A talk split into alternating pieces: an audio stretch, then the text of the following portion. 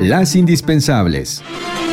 Muy buenos días en este primero de diciembre de 2020. Este martes, en medio de serias dudas sobre el manejo sanitario y económico de México, el presidente Andrés Manuel López Obrador llega a dos años en la presidencia de la República. El mandatario presentará un informe de actividades en Palacio Nacional a la que ha convocado a un número de 70 invitados. Según encuestas, la aprobación de su gobierno cayó 8% en un año, aunque aún es mayoritaria. La oposición cuestiona además el panorama de inseguridad en el país ante los miles de homicidios y desapariciones que no han disminuido ni en la etapa de pandemia además de la alerta por la Organización Mundial de la Salud y el Estado de Zacatecas que volvió a semáforo rojo por aumento de casos positivos de coronavirus, México sumó 6.472 casos nuevos y 285 muertes por COVID-19. La alerta de la Organización Mundial de la Salud ubica a México en una muy mala situación frente a la emergencia sanitaria a causa del COVID-19, dado que vio duplicar el número de casos y muertes a mediados y finales de noviembre.